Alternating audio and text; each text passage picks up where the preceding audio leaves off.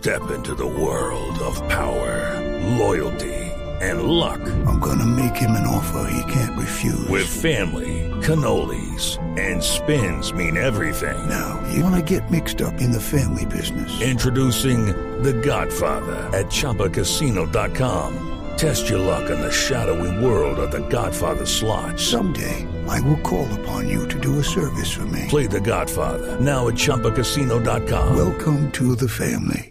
No purchase necessary. VGW Group. Void where prohibited by law. 18 plus. Terms and conditions apply. Hoy es martes 13. Ay, no jueguen con Ni te eso. cases, ni te embarques. No rima, hombre. ese no, no, no. No, ese es el viernes, ¿no? Pero bueno, hoy es Ah, martes la 13. única que rima es martes 3 y aquí las tengo. No, más con con eso. De martes 13, lo que a muchos colombianos les da miedo. Aquí está, entre el Quintero con Mauricio Quintero. Métase entre el Quintero en Voz Populi. Martes 13 les vengo a hablar de dos mitos que a muchos les da miedo. El castrochavismo y la lista de los decentes.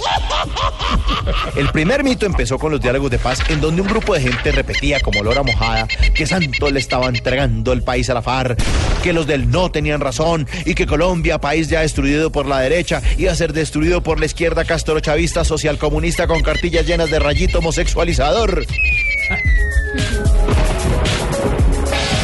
Y que la herradura para superar ese miedo se llamaba Centro Democrático. Y ojo, la herradura no puede ser por ahí de un caballito discapacitado.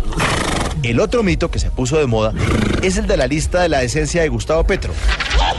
Una lista en la que usted debe estar si quiere salvarse del apocalipsis criollo. Inundado de basuras de peñalosas, de disparos a camioneta blindadas, de medios de comunicación que tal vez no te dicen la verdad, de una Colombia inhumana, cuya pata de conejo para dar el salto social es la lista de los decentes. Muy parecida a la lista de los 144 mil ungidos que no adoraron a dioses falsos ni fueron infieles a Dios y por eso se van a salvar el día del juicio final.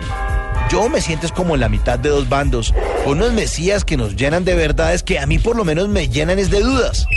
Y siento que la razón la teníamos los del sí, que dijimos que a los de las FARC era mejor desarmarlos y vencerlos en las urnas. Y el domingo eso fue lo que pasó.